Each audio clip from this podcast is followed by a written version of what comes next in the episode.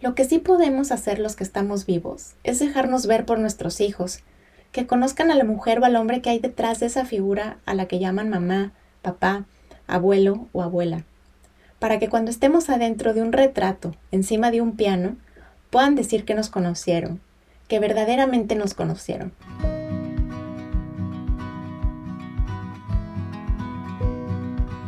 Hola, bienvenidos al podcast Bienestar Conciencia. Soy Nicole Fuentes.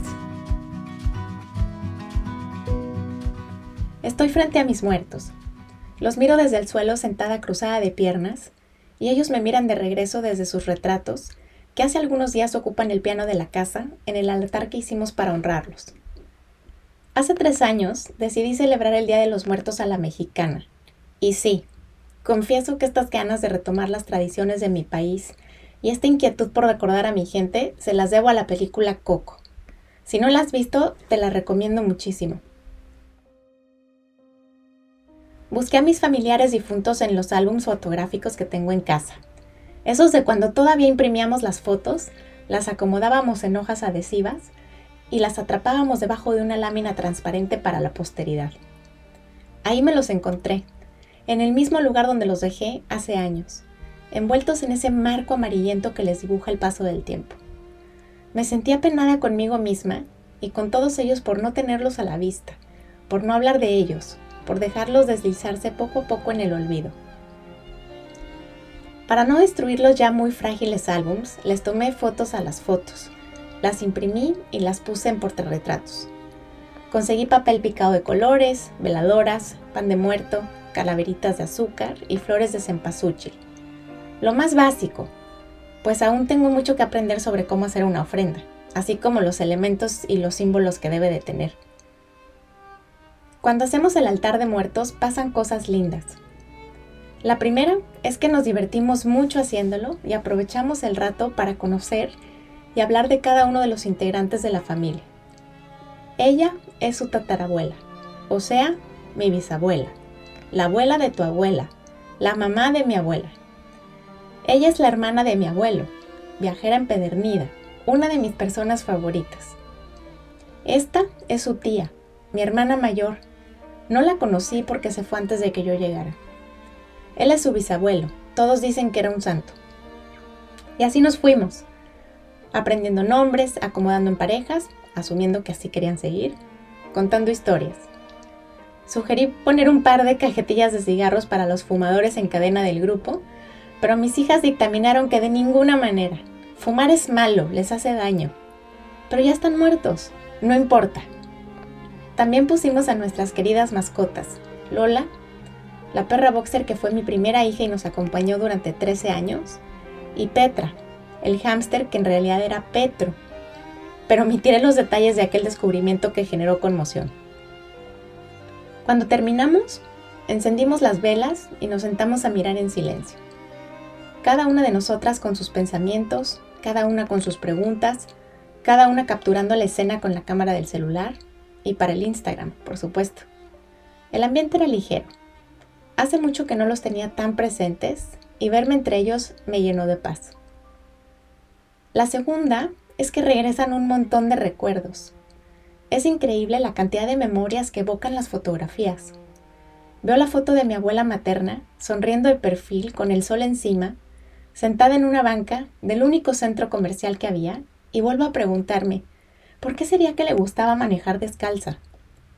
Me acuerdo de las tardes que pasábamos jugando Adivina quién, de las historias de espantos en su casa y de su siempre presente cigarro.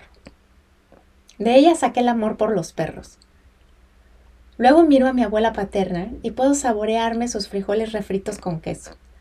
Ella era de antojos.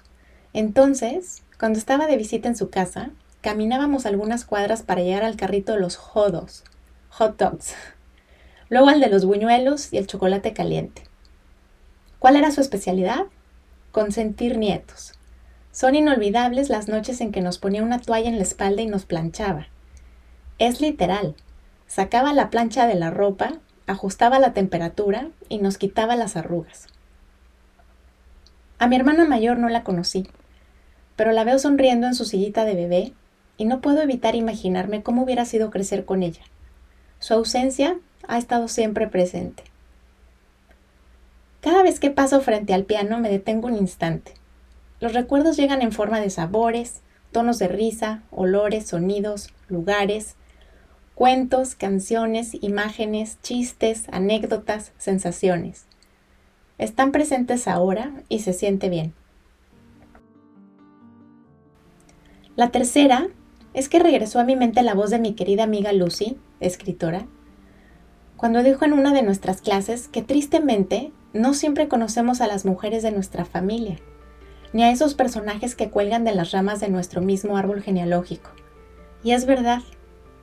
Si traigo a mi mente a mis abuelas, por ejemplo, puedo recordar a qué sabía la comida que preparaban, escuchar su risa, el tono de su voz, casi puedo percibir el olor de su ropa. Me acuerdo de sus cosas, de lo que hacíamos juntas, de sus costumbres. Pero no sé qué les quitaba el sueño por las noches o qué soñaban cuando era de día e imaginaban la vida que querían. Siempre vi a mis abuelas como abuelas y haciendo lo que hacen las abuelas. Sin embargo, nunca conocí a las mujeres que estaban detrás. Así que a ratos me siento, veo el retrato de alguna de las personas que hoy están en el altar y me lleno de preguntas. ¿Qué les daba miedo? ¿Estaba realmente enamorado de su esposa? ¿Qué sueños se le, quedaron en el tintero? ¿Qué le inspiraba? ¿Guardaba algún secreto? ¿Le gustaba su trabajo? ¿Por qué no estudió y qué consecuencias tuvo eso en sus emociones? ¿Por qué se quedó? ¿Era feliz? ¿Qué pensaba verdaderamente de la situación del país? ¿Dónde estaba su lugar favorito? ¿Lloraba solas? ¿Se casó con el amor de su vida? ¿De qué se sentía muy orgullosa? Qué irónico esto de conocer tan poco las verdaderas vidas de nuestras personas más cercanas. Y me imagino todas las conversaciones que hoy me gustaría tener si tuviera la oportunidad de hacerlo. No se puede. Imposible volver en el tiempo. Lo que sí podemos hacer los que estamos vivos es dejarnos ver por nuestros hijos, por nuestros nietos, que conozcan a la mujer o al hombre que hay detrás de esa figura a la que llaman mamá, papá, abuelo o abuela, para que cuando estemos adentro de un retrato, encima de un piano, puedan decir que nos conocieron, que verdaderamente nos conocieron.